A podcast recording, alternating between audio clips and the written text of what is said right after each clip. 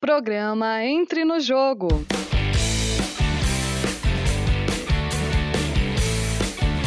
Rádio Ninter, a rádio que toca conhecimento. Olá, sejam muito bem-vindos e bem-vindas. Este conteúdo é uma produção da Central de Notícias Uninter. Eu sou Ivano Tozin e na companhia de Matheus Pifer, estamos começando agora o programa Entre no Jogo, programa que aborda futebol, mas também outros esportes. E Matheus, na edição de hoje temos uma convidada super especial. Conta pra gente. Isso aí, Evandro. Olá, olá a todos. Hoje nós vamos conversar com a Patrícia Zene, ela que é egressa do curso de jornalismo e atualmente é estudante de letras da Uninter. Olá, Patrícia, seja muito bem-vinda. Olá, eu que agradeço pelo convite.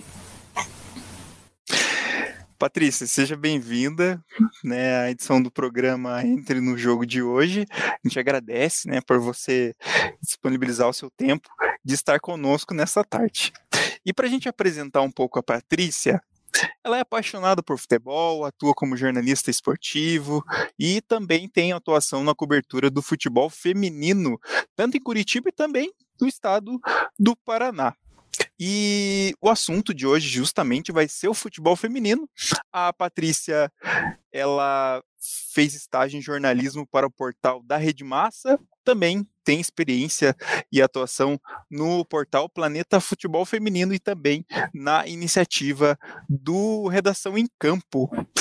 E também, Matheus, a edição de hoje é especial porque a Patrícia lançou um livro, isso mesmo, Matheus? Exatamente. Ela lançou um livro agora em outubro de 2021 chamado Do AU ao a história do Campeonato Paranaense Feminino. E a publicação nasceu de um trabalho de conclusão de curso em jornalismo da Uninter. Então, Patrícia, eu gostaria que você falasse um pouquinho mais é, sobre esse trabalho, sobre essa produção desse livro e também de onde vem esse interesse pelo esporte e pelo jornalismo. Então, é, como vocês é, falaram, esse livro é o meu TCC de jornalismo, né? Até esses dias fez é, dois anos que eu apresentei o TCC. Parece que foi ontem, eu ainda lembro do nervosismo de apresentar o TCC. Eu sabia tudo, já estava preparada, mas na hora, né, a gente esquece absolutamente tudo que fez. É, então, faz dois anos aí que eu terminei a produção desse livro, né? É, que até vou mostrar para vocês aqui a capa do livro. É, a apresentação, o TCC ele não teve esse nome, né? Teve outro. É, o nome do livro foi mudado quando fui para editora.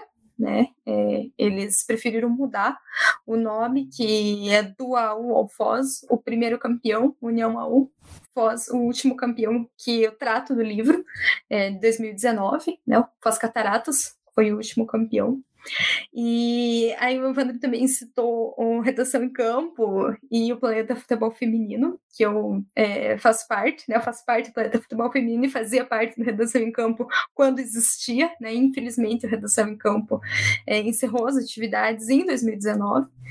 É, e foi graças a esses dois sites que eu consegui é, entrar no mundo é, do futebol no mundo do jornalismo e do futebol feminino. É, foi lá em 2014 é, que eu comecei a escrever para esses é, dois sites, é, e foi lá onde eu aprendi a gostar de jornalismo. É, eu estava ainda no ensino médio, ainda não estava na faculdade, entrei na faculdade dois anos depois. Então, é, foi, foi lá que eu é, eu, já queria fazer jornalismo, na verdade.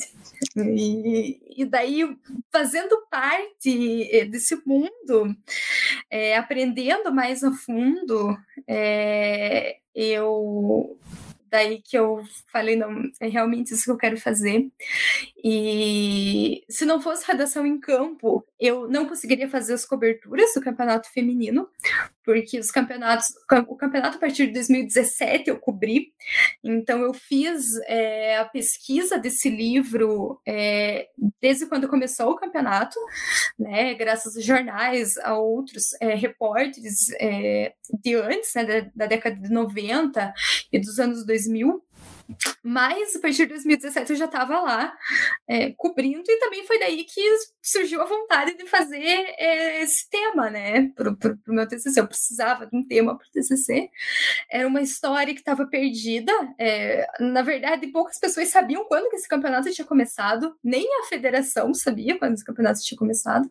As jogadoras não lembravam, porque, como não é um campeonato profissional, um campeonato amador, então é, elas não mantinham registro registros, assim, para elas jogar o Campeonato Paranaense lá em Maringá, lá em, em Foz do Iguaçu, e jogar um Campeonato Metropolitano em São José dos Pinhais, para elas era a mesma coisa naquela época.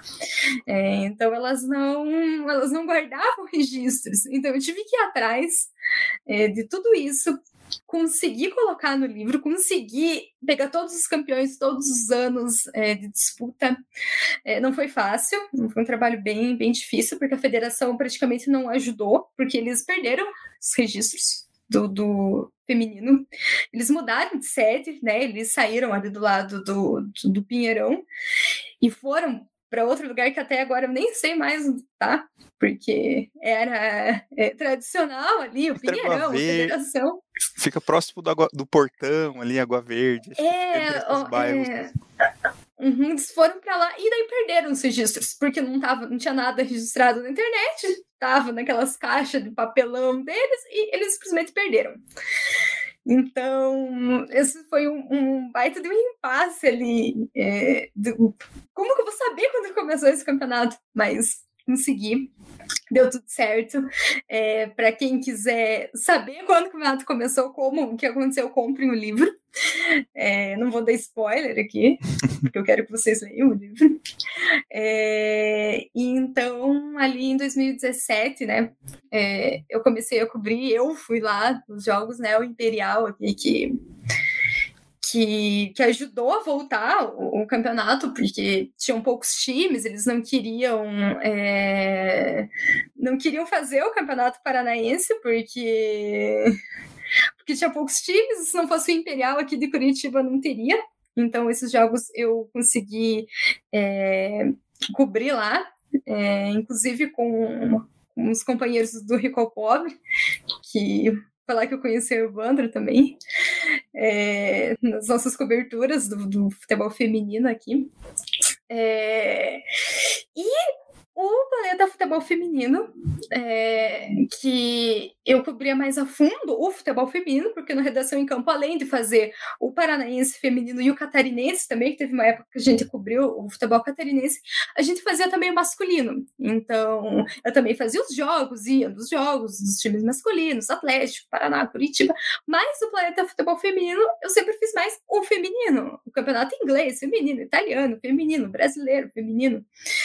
Então, lá eu tinha essa oportunidade de fazer só o feminino, tenho ainda, né? Ainda tô lá. E se não fosse o pessoal de lá, eu não teria publicado esse livro. Eu sou bem sincera, porque realmente, inclusive a Camila aí, que no começo mandou boa tarde, ela foi uma das grandes responsáveis por dar aquele empurrão para eu mandar esse livro uhum. para a editora. Esse livro estava parado, ficou parado mais de um ano, é, por conta da pandemia também. Eu não sabia direito o que fazer, é, não sabia se eu mudava alguma coisa do livro. É, eu não queria fazer as coisas pela internet, mas infelizmente eu tive que fazer, porque não tinha como esperar mais. Uhum. E se não fosse a Camila, o pessoal lá do, do Planeta Futebol Feminino, do, do nosso podcast lá, eu não teria publicado. É, porque eu tava meio assim, ah, será que eu mando? Eles, vai, manda, manda, manda. Uhum. E agora ele está aqui. É... Você queria ter aquele, você queria ter aquele contato próximo, né? De quem sabe de repente fazer algum, se precisasse de alguns ajustes, ter uma opinião, né? Você queria ter aquele contato próximo, né? Eh, nesse sim, período. E sim, durante... eu queria fazer um lançamento bonito num campo, uhum. levar as jogadoras, fazer uma festa, mas não deu porque, né? Ainda estamos, ainda é complicado juntar muitas pessoas, uhum. por mais que já seja tudo, né, um pouco melhor, mas ainda é complicado fazer. E daí eu acabei fazendo do mesmo jeito, porque não tinha como é, adiar mais. Eu deixei esse livro até 2019, o Atlético ganhou os últimos é, dois campeonatos e eu decidi não incluir, porque justamente, né, eu precisava parar em ponto. Vai ter campeonato paranaense uhum. todos os anos, assim espero. Todo ano é... vai ter. É, uhum. E, e, daí eu precisava parar em, em um ano e acabei parando em 2019. E Patrícia, só para você poder contar um pouquinho, é, no início dessa trajetória é, do futebol feminino, principalmente seja em Curitiba ou considerando todo o estado é, do Paraná, né, um clube de destaque foi o União AU, que parecia ser um time difícil de ser vencido, né, conforme contados as notícias e jornais da época que você encontrou. É isso mesmo? Era um dos times mais fortes que tinha na época. Sim, sim, foi um time que elas jogavam juntas há muito tempo. Elas jogavam juntas futebol de areia também. É uma coisa muito interessante que é, eu não pude contar no livro porque a gente tem muitas histórias, né? Foi uhum. metade do que eu escutei das jogadoras.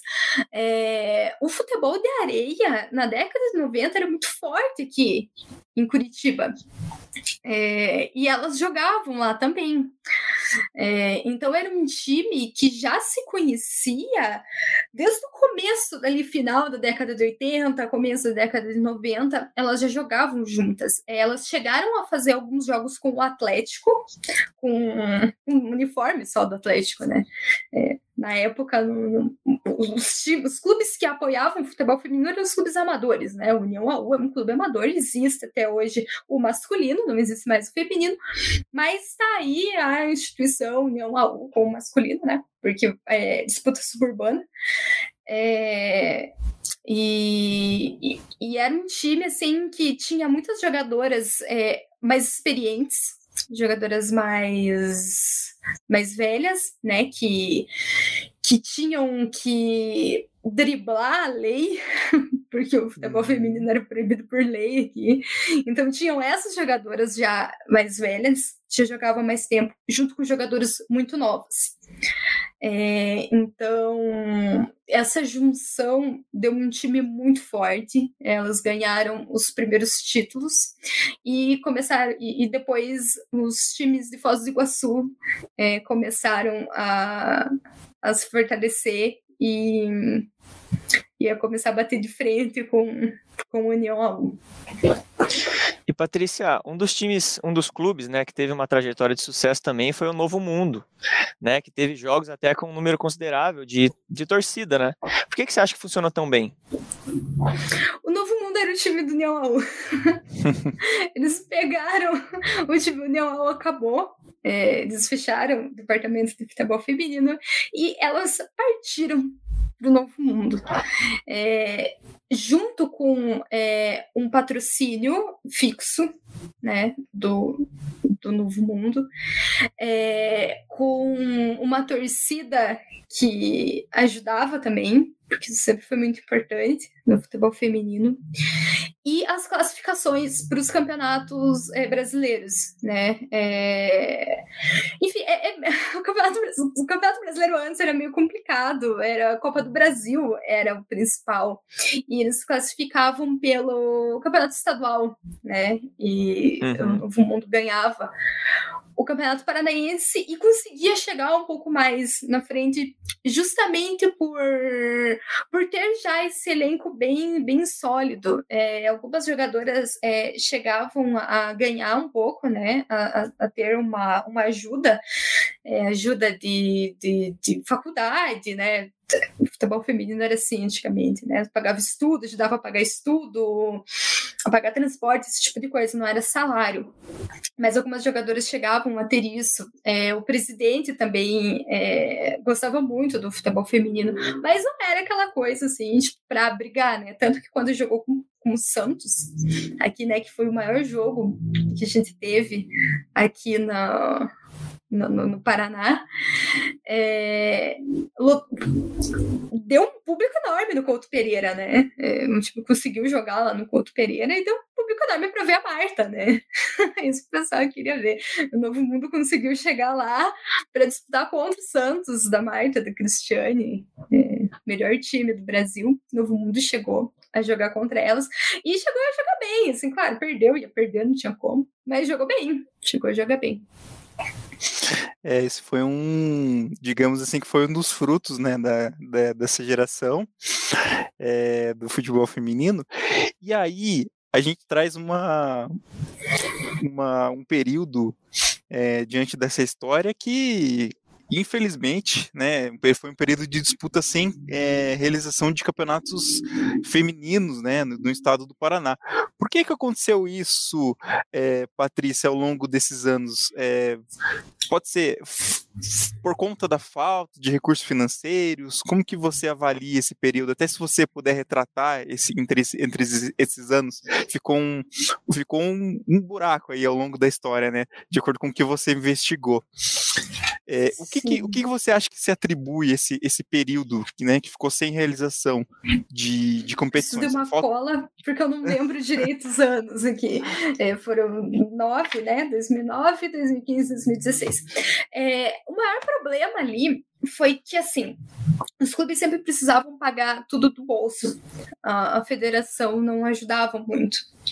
Não ajuda, né? Ainda até hoje. Então, tinha um clube que não podia é, sair da sua cidade e ir para outra.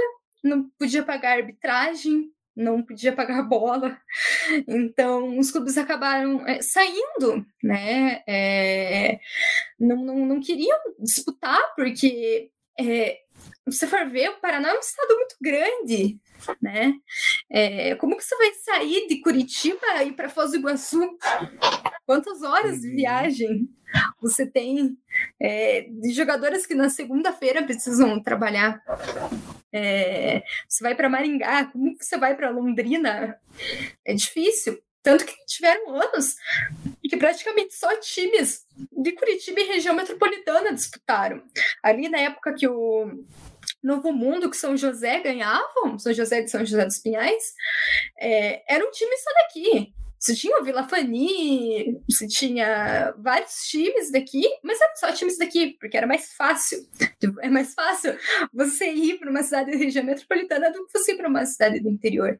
Então, sem incentivo financeiro da federação, sem uma ajuda da federação, os clubes decidiram não disputar mais o Campeonato Paranaense.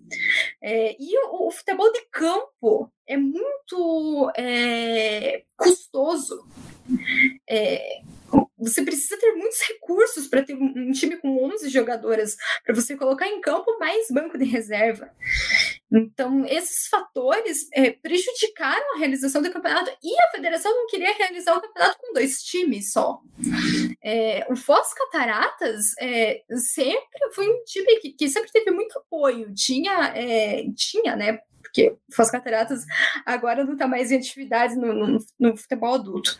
É, tinha patrocínio do Itaipu. Então, uhum. Foz Cataratas tinha essa condição. Eles conseguiam vir aqui para Curitiba, eles conseguiam ir para outras cidades, mas os outros times não. Tanto que eles disputavam Copa do Brasil, eles disputavam o Campeonato Brasileiro. Ganhou a Copa do Brasil em 2011. Inclusive, tem um livro do meu amigo é, Bruno Zanetti, que ele fala sobre esse título do Foz Cataratas é, de 2011. Eu ajudei, escrevi a apresentação desse livro, é, fazendo propaganda também de um outro livro que eu também ajudei na, na produção. É, então, o Foz Cataratas tinha essa condição. E daí tinha o time do Toledo time do Toledo que está aí até hoje. Tinha parceria com Curitiba, agora não tem mais. É, vai disputar o brasileiro A3. E daí tinham esses dois times só para disputar. E a federação não queria fazer, porque não tinham times. Tanto que agora você vai ver, tem três times só aqui disputando o campeonato. Hoje, 2021, o futebol o feminino já é profissional. E aqui no Pode continuar, Patrícia. Só deu uma travadinha aqui. Não sei se caiu para você, Patrícia, mas ainda a gente tá, tá te ouvindo aqui.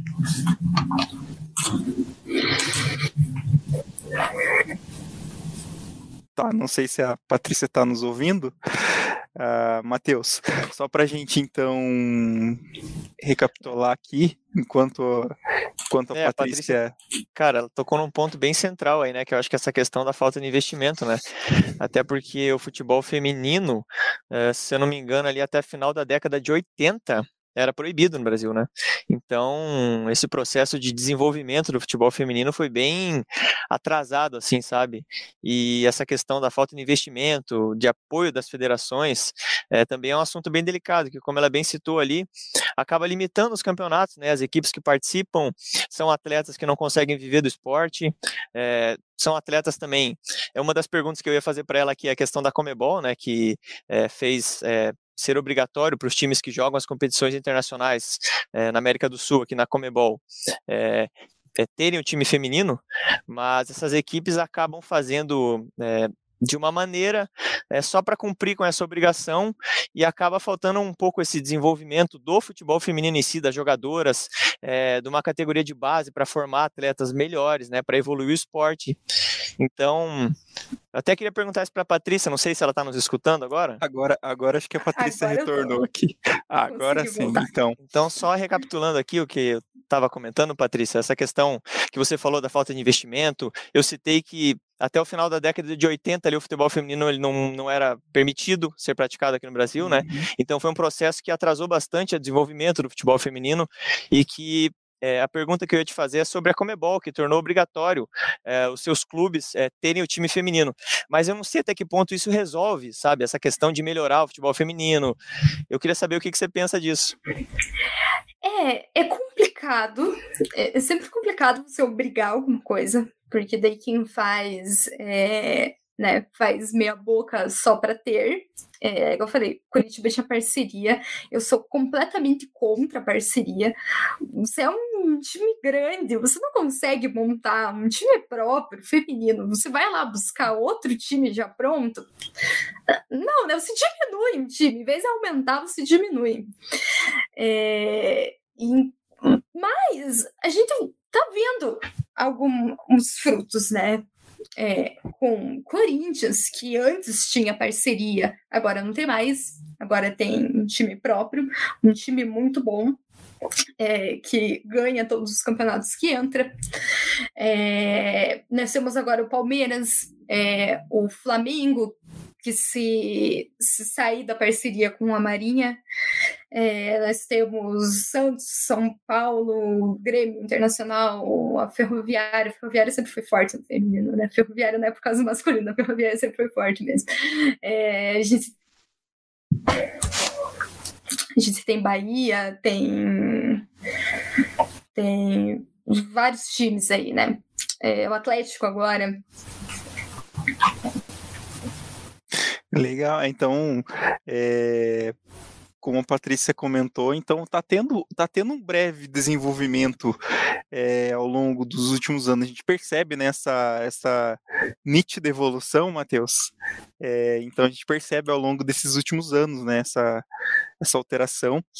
É, não sei se a Patrícia continua nos ouvindo, não sei se, se caiu a internet dela lá, mas ela já retorna. E a gente percebe, então, essa, essa nítida evolução, né? Esse, esse processo de aparecimento de clubes, né? Sim. Clubes principalmente no futebol feminino, até o Brasil marcando presença nas competições internacionais.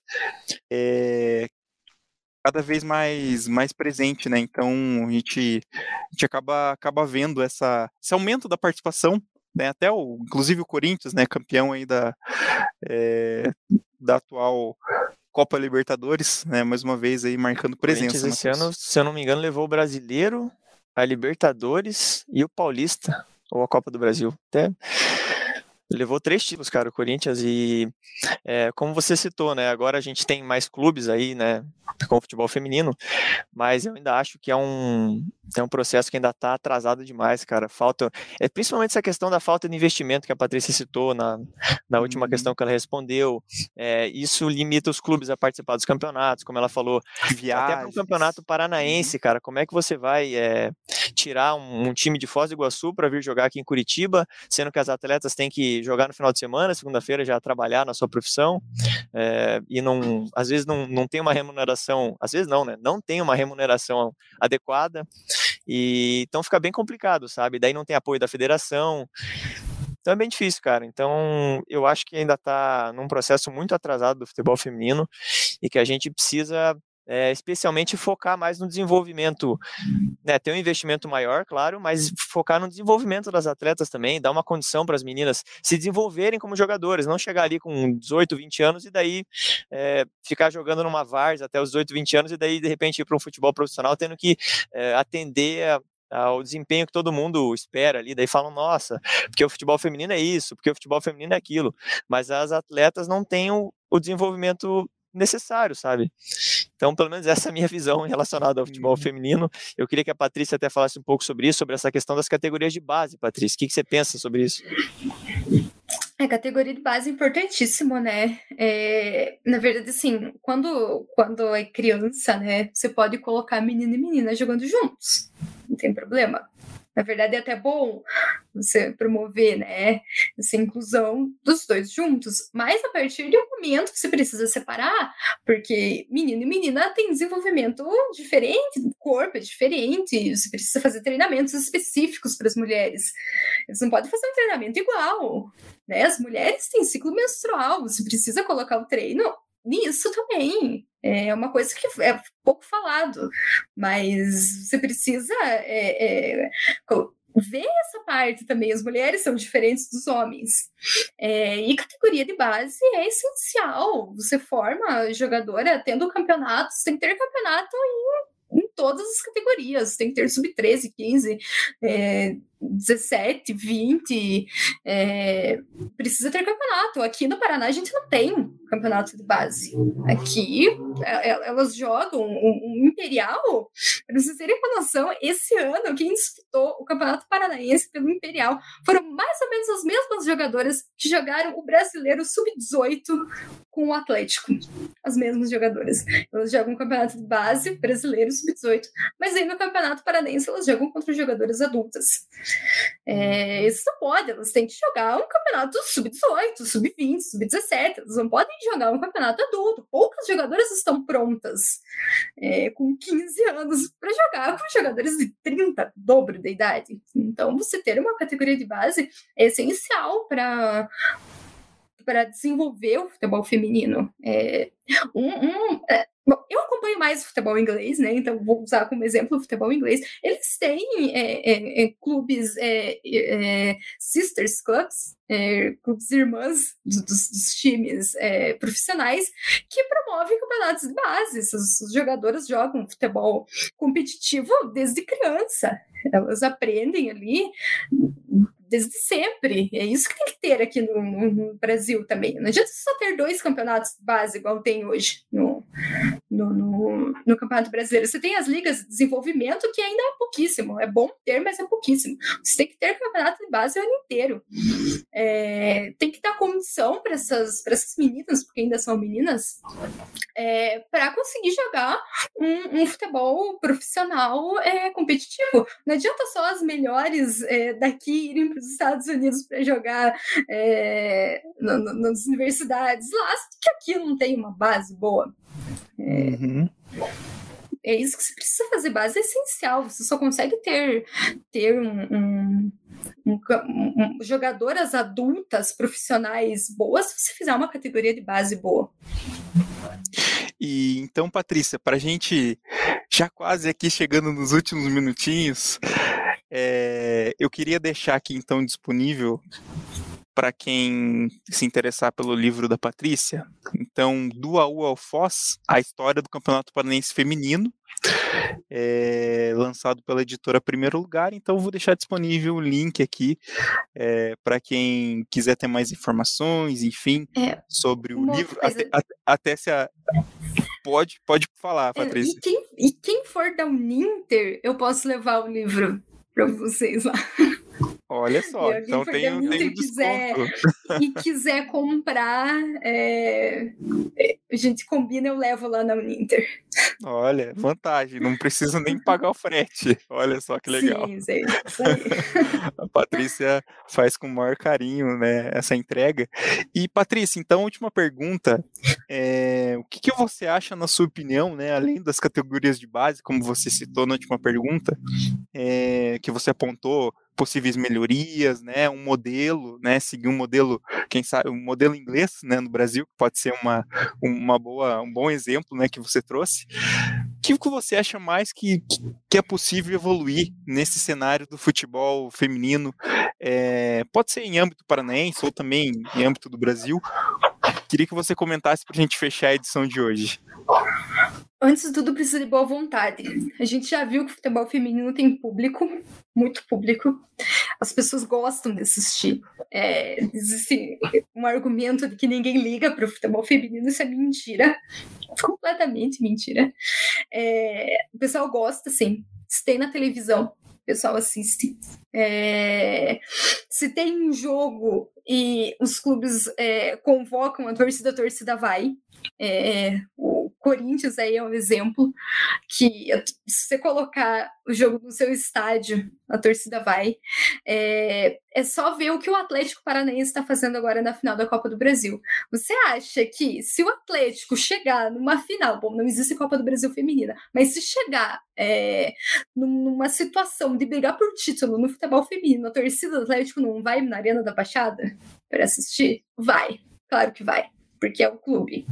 É, então, primeiro de tudo, precisa de boa vontade do, do, dos, das pessoas maiores. É, mentira que o futebol feminino gasta dinheiro do clube, isso é mentira. Tem jogador aí que tá encostado e ganha milhões. É o salário dele que tá levando o clube à falência, não é o futebol feminino. Então, é, é isso, precisa de boa vontade. O futebol feminino tem retorno, tem patrocínio, só você ir atrás. Existem pessoas que gostam, existem pessoas que apoiam, existem pessoas que assistem. É, faz peneira aí, jogadora, você encontra jogadora boa, é, vai atrás de, de, de, de, de jogadora de nome é, você pode fazer, é só querer. É, o principal de tudo é querer. Agora não tem muito o que fazer mais aqui no Brasil, agora é querer. É, a gente já viu o quanto que está evoluindo na questão de mídia, depois a própria imprensa. É, normalmente quem fazia antes era imprensa independente. Agora, um Globo Esporte fazer é ótimo, você pode fazer, você pode colocar um repórter lá para fazer. Você não vai não ter mais retorno. Antes você não tinha, agora você tem. Então, é isso, resumindo, é boa vontade. É isso que uhum. precisa. E até, nos últimos, e até nos últimos anos a gente viu, principalmente nesse ano, né, a gente viu é, até um interesse maior das TVs abertas né, em fazer a transmissão de alguns jogos. A gente tem alguns exemplos aí. Então, a gente teve vários jogos é, nos finais de semana é, de campeonatos de âmbito né, nacional, enfim, do futebol feminino, que a gente viu recentemente, até em âmbito é, do continente sul-americano, né, a gente viu recentemente algumas, algumas disputas aí é, finais, né, sendo transmitidas, que foi bem legal durante esse último ano, então a gente viu um pouco de expansão e até um olhar também, é, um olhar da mídia para esse aspecto. E agradecer então a Patrícia, né, por disponibilizar esse tempo é, aqui na, na Rádio Ninter, na edição de hoje, para a gente fechar a última edição do programa. Entre no Jogo, e só para a gente agradecer a participação da Camila Vila Real e também é, a Renata Cristina, que está com a gente aqui, né, que falou que é um livro excelente, com riqueza de detalhes, incrível, sou fã, a Renata, que é aqui do Mediação, aqui da Uninter, inclusive tem matéria lá, né, sobre o livro é, da Patrícia lá no portal, acessem também. Obrigado, Patrícia, pela edição de hoje. Obrigado, Matheus, também, é, por ter embarcado durante esse ano aí, durante as, as edições do programa Entre no Jogo. E a gente se despede da última edição do programa Entre no Jogo. Patrícia, obrigado mais uma vez, né, por Eu se dispor. E, em tantas outras vezes também já esteve aqui em outros programas e sempre está super disponível para poder falar com a gente. Obrigado, então. A gente deixa sempre um prazer falar. a gente deixa um forte abraço para ela, né? Muito, muito dedicada aí nos estudos e também com a carreira dela de jornalista. Um grande exemplo, uma grande referência também, né?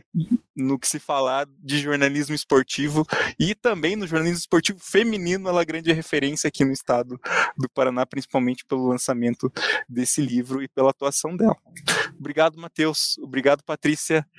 Rádio Ninter, a rádio que toca conhecimento. Programa Entre no Jogo. School.